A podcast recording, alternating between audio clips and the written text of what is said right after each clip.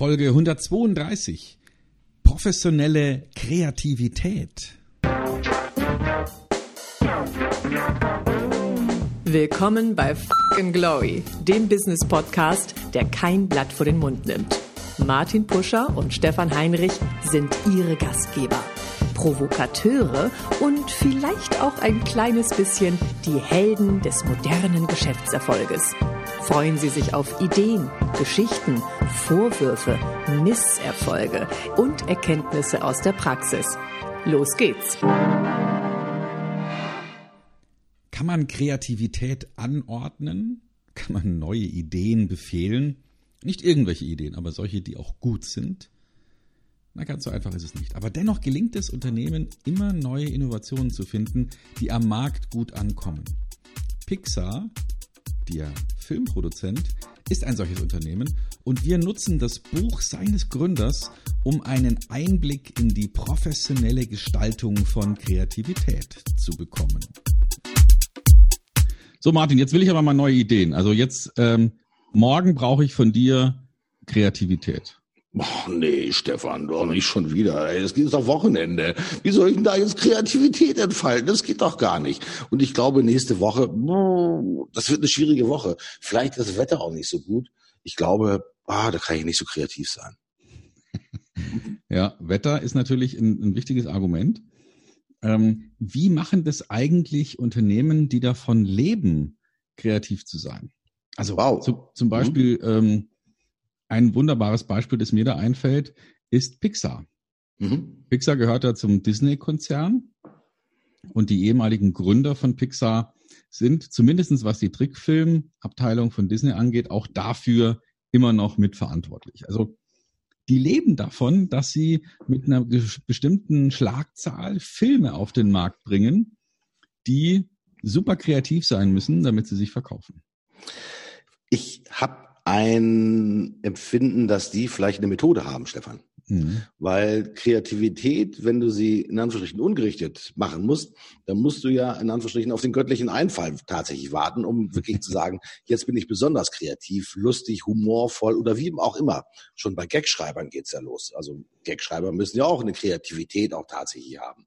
Und jeder, der mal vor einem weißen Blatt Papier gesessen hat und sich vielleicht diesmal eine besonders kreative Rede einfallen lassen musste, hm, ähm, der merkt schon manchmal, wie schwer das ist. Also das weiße Blatt kann dann auch tatsächlich zu einer Belastung sein. Ich denke mal, Romanautoren kennen das auch, ja, aber Professionalität in der Kreativität kann möglicherweise gelernt werden. Und ähm, wenn man das wirklich so machen könnte, dass man sagt, ich habe hier in Anführungsstrichen eine Anleitung, wie ich die in mir schlummernde Kreativität auch tatsächlich zum Tragen bringen kann, wow, dann werden wir ziemlich gut unterwegs. Mein Empfinden ist, dass gerade viele Kollegen, die in den sogenannten Werbeagenturen oder Mediaagenturen unterwegs sind, natürlich auch ein Stück weit darunter leiden, äh, wenn sie nicht gelernt haben, wie man auch wirklich auf Knopfdruck heraus wirklich Kreativität, also professionell auch tatsächlich erzeugen kann. Stefan, wie könnte es denn funktionieren? Also ich bin, bin ja echt ein Fan von äh, einem Buch, das ich kürzlich auf Englisch gehört habe als Hörbuch. Creativity Inc. auf Deutsch, die Kreativitäts AG. Ich glaube, auf Deutsch ist noch kein Hörbuch dazu erschienen. Aber das Buch gibt's äh, im Hansa Verlag. Und ähm, das ist äh, geschrieben worden von Ed Catmull. Der ist ein Mensch, der ähm, sich auf die Fahnen geschrieben hat, ich werde der Erste sein, der einen komplett mit dem Computer erstellten Trickfilm rausbringt. Hat er auch geschafft mit Toy Story. Wir erinnern uns, ist einige Jahre her. Mhm. Inzwischen ist da viel passiert. Ähm, Pixar hat sich weiterentwickelt, ist inzwischen Teil des Disney-Konzerns. Er ist immer noch der Manager. Und er hat ein Buch geschrieben, ähm, wo er versucht zu erklären, wie machen wir das? Woran sind wir gescheitert? Woran sind wir ähm, fast gescheitert, was haben wir richtig gemacht, welche Einflüsse haben unterschiedliche Ideen gehabt, welche Managementwerkzeuge verwenden wir.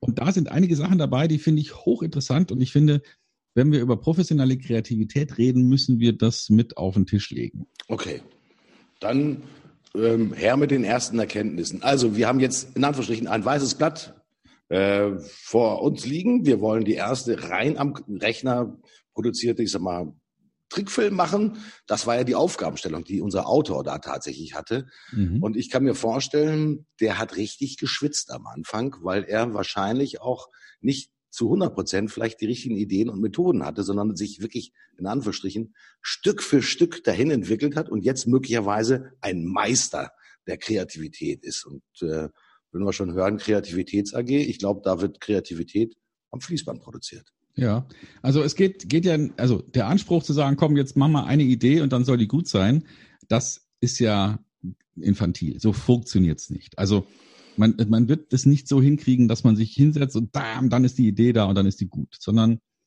eine Idee entwickelt sich ständig weiter. Und das hat damit zu tun, dass man sehr gute Leute hat, die wirklich nüchtern und locker und cool auf so eine Idee draufschauen und die weiterentwickeln. Er hat jetzt einen Spruch drin, er sagt, gib einem mittelmäßigen Team eine gute Idee und es wird sie versauen.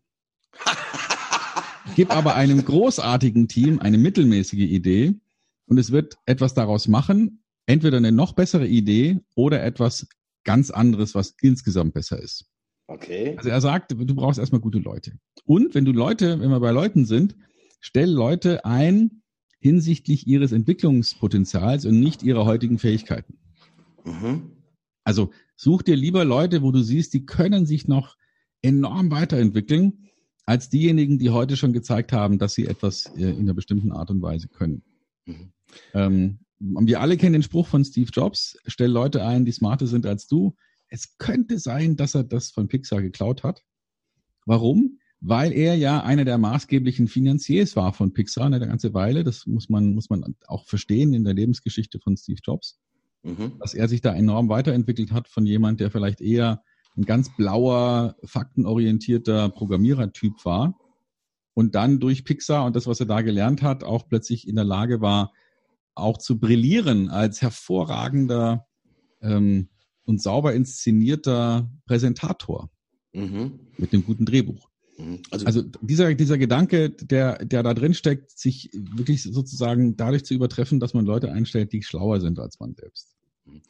Ähm, schwierige Herausforderung natürlich für viele Unternehmer, die sagen, hm, ich habe natürlich ein bestehendes Team, da habe ich mich auch dran gewöhnt, im positiven Sinne. Ähm, die haben auch in der Vergangenheit gute Leistungen gebracht. Äh, glaubst du denn, dass auch mit Hilfe des Buches von der Kreativitäts AG es durchaus möglich wäre, du hast es vorhin mit einem Beispiel beschrieben, aus einem noch nicht so kreativen Team, ja, ein Team zur wirklich, ich sage mal, Meisterreife tatsächlich zu führen? Wäre das möglich? Na, ich glaube nicht, dass man kreativ ist oder nicht kreativ ist, sondern dass man Kreativität unterstützt oder sie behindert. Mhm. Und ähm, also ein Thema, das er ziemlich hoch hängt, ist das Thema Offenheit. Im Sinne von ähm, ehrlich und klar sagen, was Sache ist. Mhm. Und wenn Leute unterschiedliche Meinungen haben, dann sich darauf konzentrieren, rauszufinden, wie sie zu diesen unterschiedlichen Auffassungen kommen.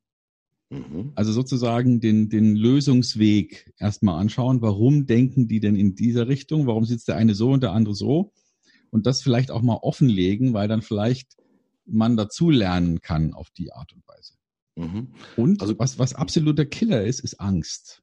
Also das heißt, wenn man Angst hat, seine Ideen zu positionieren, wenn man Angst hat, die Hand zu heben und zu sagen, äh, aber da muss ich noch was sagen, damit ruiniert man jede Art von professioneller Weiterentwicklung. Weil das vielleicht den Mitarbeitern zwei, dreimal passiert, äh, wenn sie dann abgewatscht werden vor einer größeren Gruppe möglicherweise, ist natürlich der Gesichtsverlust vielleicht auch vor der Gruppe, äh, dann besonders groß. Und beim nächsten Mal, auch wenn Sie einen tollen Einfall haben und wenn Sie eine tolle Verbesserung, vielleicht zu einem guten Einfall haben, dann schweigen Sie, weil Sie ganz einfach natürlich gelernt haben, dass hier Offenheit nicht wirklich mal positiv unterstützt wird, sondern mhm. dann halten Sie mit Verlaub gesagt einfach Ihre Klappe und sagen, macht ihr mal, weil ich habe mir schon die Finger verbrannt und das mache ich kein weiteres Mal.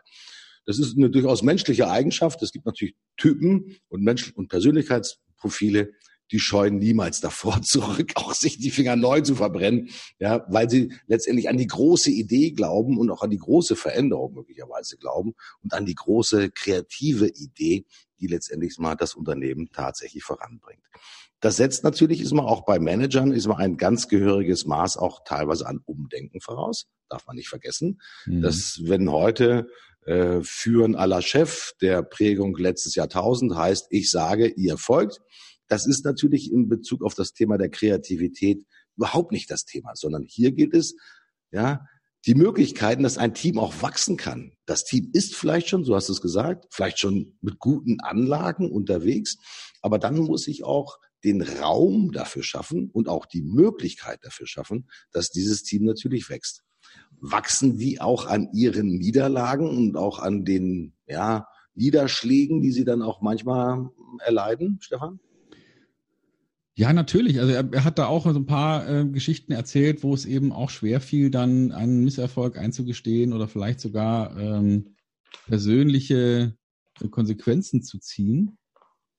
Ein Prinzip, das sie dort etabliert haben, äh, basiert auf einer Erkenntnis, nämlich wenn man auf den Fluren mehr Wahrheit hört als in Meetings, dann hat man ein Problem.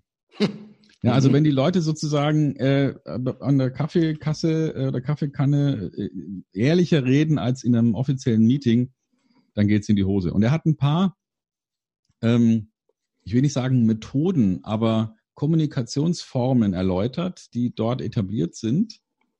Und zum Beispiel nennt er das Brain Trust Meetings, wo es darum geht, ähm, offen und ehrlich eine, äh, ein Feedback zu geben zu einer bestimmten Idee. Das kann eine Szene sein, das kann eine Ausführung einer Figur sein, das kann ein Drehbuch sein, das kann äh, eine grafische Darstellung sein, das kann eine Abfolge sein, eine Musik sein. Also jemand stellt was vor und, und macht daraus ein Brain Trust Meeting und die anderen schauen sich das an und geben offen und ehrlich ihre Rückmeldung idealerweise ohne gleich eine Lösung zu liefern, aber um klar zu sagen, was ihnen, was sie gut finden und was sie echt scheiße finden.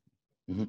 Aber das bedeutet natürlich auch, dass man hier eine Kultur des äh, Miteinanders und des Aufeinanderzugehens natürlich auch haben muss. Erinnere mich gerade an den Podcast von der letzten Woche, wo wir auch über diese Kernfunktionalität des Aufeinanderzugehens gesprochen haben, mhm. dass dadurch auch tatsächlich Erfolg erst entsteht.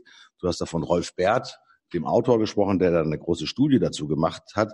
Hm, das bedeutet natürlich, dass wir hier dem Aspekt der Kreativität und der Auseinandersetzung im positiven Sinne natürlich ganz neuen Raum tatsächlich immer einräumen müssen. Weil ja.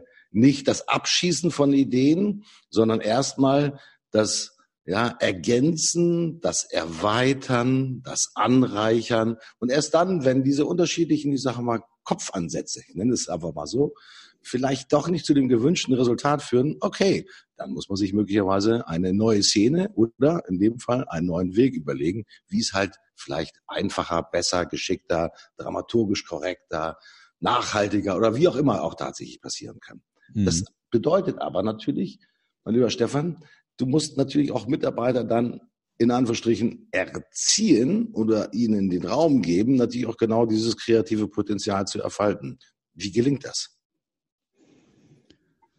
Ja, also ich glaube, es kommt, es kommt wirklich, Klarheit ist da wirklich der wichtigste Schlüssel dafür. Klarheit und, und vernünftiges Feedback.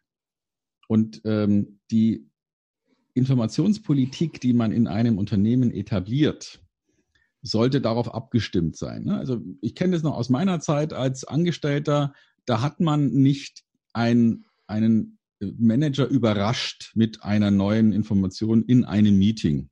Mhm. Das war tabu. Musste, der Manager musste der Bestinformierte sein. Und deswegen hat man lieber die Fresse gehalten, wenn dann im Meeting etwas zur Sprache kam, weil man wollte jetzt nicht sozusagen eine Überraschung schaffen, so nach dem Motto, äh, ich hasse Überraschungen. Und deswegen, äh, wenn man das aber abschafft und wenn man sagt, wir reden hier immer Klartext, immer sauber, immer basiert auf Fakten, und wir sind in der Lage, unsere Schlussfolgerungen zu sagen. Also wir haben nicht diese Politik von ähm, der Überbringer der schlechten Nachricht wird als erstes mal gesteinigt, sondern mhm. ähm, ähnlich wie man das bei Airlines macht, äh, gesteinigt wird der, der eine Nachricht nicht verbreitet hat, obwohl sie wichtig gewesen wäre. Mhm. Ja, also das ist ja, es geht ja nicht darum, wer schuld ist, sondern es geht darum, wie kann man das, was scheiße ist, möglichst schnell reparieren. Und, und das ist der Punkt, auf den es, glaube ich, ankommt, dass man sich darauf konzentriert, das Beste zu machen, was man momentan in der Lage ist zu machen und das, was schlecht ist, sofort findet, mit dem Finger drauf zeigt und Stopp sagt. Also er hat da eine Analogie gefunden zu, zu einem Produktionsunternehmen und er sagt, die, die Japaner haben ähm, zu Zeiten von ihrem enormen Schub an Produktivität eine wichtige Sache eingeführt, die alle anderen Wettbewerber nicht hatten, nämlich jeder am Band kann das Band stoppen. Mhm. Also das heißt, ähm, in, in klassischen Automobilunternehmen war es eher so, dass man nur der Chef konnte das Band stoppen, wenn er davon überzeugt war, dass es jetzt nötig ist. Und in, in Japan, im fernöstlichen Kanban getriebenen Produktionsunternehmen, war es eben so, dass jeder, der einen Fehler erkannt hat, sofort auf die Stopptaste hauen konnte, damit nicht noch mehr Schrott produziert wird. Und dieser Unterschied, wenn man den überträgt in eine Büro- und eine Kreativitätsumgebung, dann will man, dass jeder sich traut, auf den, den roten Knopf zu drücken, wenn er sieht, hier geht was schief. Mhm. Faszinierende Idee, die sich ja auch durchgesetzt hat. Ich möchte das nochmal ganz kurz ergänzen, auch durch ein Beispiel von Toyota. Äh, viele von euch haben ja über das Thema der künstlichen Intelligenz sicherlich etwas gehört. Und Toyota ist äh, ein, eines der Unternehmen, die zuerst eine wirklich mal vollautomatisierte Produktionsstrecke entwickelt haben. Äh, das ist ein bekanntes Werk, das in der Nähe von Tokio tatsächlich steht äh, und wo der sogenannte Fabrikmanager dann aber auch auf einer Veranstaltung gesagt hat, und das hat nicht gut funktioniert. Denn als nur noch die Maschinen gearbeitet haben. Maschinen haben ja nur das gemacht, was man ihnen vorher gesagt hatte. Das haben sie mit hoher Präzision auch tatsächlich ausgeführt. Und er sagte ganz klar, wortwörtlich, wir brauchen den Menschen mit seiner Kreativität, mit seinem Blick in einer bestehenden Produktion, sonst gibt es keine Weiterentwicklung. Mhm. Also das heißt, die Mechanisierung ist alles gut, die Automatisierung ist alles gut, aber die menschliche Kreativität, das ist natürlich ein Aspekt, der für die Weiterentwicklung nicht nur einer Produktionsumgebung wie bei Toyota, sondern natürlich in jedem Unternehmen natürlich verantwortlich ist. Mhm. Ich denke mal, das ist faszinierend natürlich auch zu sehen und zu spüren, dass wir aber natürlich auch dafür bestimmte Methoden brauchen, um auch dieses Gehen der professionellen äh, Kreativität in die Unternehmen auch tatsächlich reinzutragen. Und vielleicht auch, natürlich gucken wir auf die Manager, den Manager nicht als den Allmächtigen zu verstehen, sondern vielleicht auch eher als den teilnehmenden, moderierenden Part, vielleicht in einer Kreativitätsdiskussion. Denn äh, keine Angst, du hast es gesagt, Stefan, ist natürlich auch, wer Angst ausüben will als Chef, der kann das, aber bewusst auch sich zurückzunehmen und wirklich, ich sag mal, als Teilnehmer auch zu agieren, vielleicht dann halt in der Moderationsrolle, weil man mhm. vielleicht noch mehr Informationen hat, wie letztendlich diese Szene letztendlich noch besser gestaltet werden kann. Also das mhm. ist eine Verpflichtung. Ich glaube auch in den Managementausbildungen äh, nicht nur zu gucken, du hast den Marschallstab im Tornister und kannst sagen, wohin die Reise geht, sondern auch wirklich, sag mal, den teilnehmenden, moderierenden Partner zu haben. Übrigens im Militär genau. wird das auch gemacht, ja, weil natürlich früher die Truppen in Anführungsstrichen, der General hat gesagt und alle sind in die Richtung marschiert. Heute geht es hin auch tatsächlich zu den sogenannten autarken Einheiten, die halt ihrem Ziel verpflichtet sind. Und das Ziel der Kreativitäts AG, so habe ich das verstanden, ist, geile Szenen zu machen, einen geilen Film tatsächlich zu produzieren. Mhm. Und äh, das kann nicht einer, sondern das ist das Werk von vielen kreativen Menschen, die halt sich miteinander austauschen und mit Offenheit und Klarheit begegnen, um halt diesem gemeinsamen Ziel auch tatsächlich verpflichtet zu sein. Ich glaube, die Zieldefinition, die muss natürlich klar sein. Und äh, sie darf nicht zu eng sein, glaube ich auch nicht, sondern das würde natürlich auch Kreativität beschneiden, sondern du musst das Ziel zumindest, ich sage mal, visuell so beschreiben, dass jedem klar wird, ja, wir wollen die erste am Computer generierte, jetzt mal, äh, Trickzeichenfilm äh, produzieren. Und das ist im Prinzip die große Idee. Und dann geht es natürlich an die Arbeit, an die kreative Arbeit, wirklich auch in den Details. Muss man schon sagen, das ist eine faszinierende Blickrichtung, aber fordert auch wirklich jeden einzelnen Manager, aus meiner Sicht.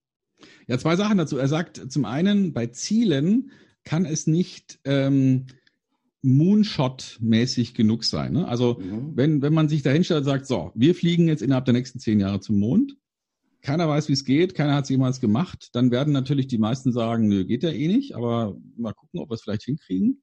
Aber so ein herausforderndes Ziel fördert Kreativität. Und auf der anderen Seite gleichzeitig Manager sind ja dafür verantwortlich, bestimmte Regeln zu definieren. Und er sagt, ähm, wenn eine Regel ähm, auf eine Situation trifft, wo 95 Prozent der Menschen sich sowieso regelkonform verhalten, auch ohne Regel, und nur 5 Prozent abweichen, sollte man sich genau überlegen, ob diese Regel nicht die Freiheit und die Kreativität der anderen 95 Prozent so stark einschränkt, dass man lieber auf die Regel verzichten möchte. Mhm, cool. Das ist übrigens eine, interessante Erkenntnis, die auch schon Rolf Bert gefunden hat, ähm, wo er bei seiner Vertrauenskultur mit wenig Kontrolle ankommt, was auch eine der wesentlichen fünf Erfolgsfaktoren ist. Und was mir da als Beispiel einfällt, ist eine Reisekostenabrechnungsregel, die bei einem ähm, Kabeldistributor mal existiert hat. Ich weiß nicht, ob es das Unternehmen heute noch gibt. Aber diese Regel für Reisekosten lautete wie folgt. Mach deine Reisekostenabrechnung so, dass sie jederzeit am schwarzen Brett hängen könnte. Mhm. Also nach dem Motto, ähm, es gibt hier keine Regeln, wie viel ein Hotelzimmer kosten darf. Es gibt keine Regeln, ob du fliegst oder nicht fliegst. Ähm, entscheide vernünftig und maßvoll und so, dass du dich nicht schämen müsstest, wenn man das veröffentlicht. Und cool. Das ist zum Beispiel, finde ich, eine super geile Regel, ohne viele ähm, Einschränkungen. Und da kann jeder was damit anfangen. Mhm. Also mein Chef hat mal gesagt, ihr könnt mit euren Spesen machen, was ihr wollt, solange ihr euren Lebensstil nicht auf Kosten der Spesenabrechnung erhöht. Also wenn, wenn du, wenn du Kunden zum Pizzaessen einlädst und du auch normalerweise zum Pizzaessen gehst, mach's. Ja, wenn du nur deswegen jetzt ein Fünf-Sterne-Restaurant wählst, weil du mal auch ein Fünf-Sterne-Restaurant haben willst, dann ist nicht okay. Mhm. Und das ist, das finde ich zum Beispiel sind, sind super Regeln, die eben die Kreativität nicht unnötig einschränken, so nach dem Motto, jede Reise muss vorher geplant werden und drei Controller müssen unterschreiben und dann muss man auch nochmal vielleicht sogar noch drei Ideen liefern, wie man ansonsten dahin gekommen wäre. Das ist so Management-Bullshit, mhm. den will keiner haben. Mhm.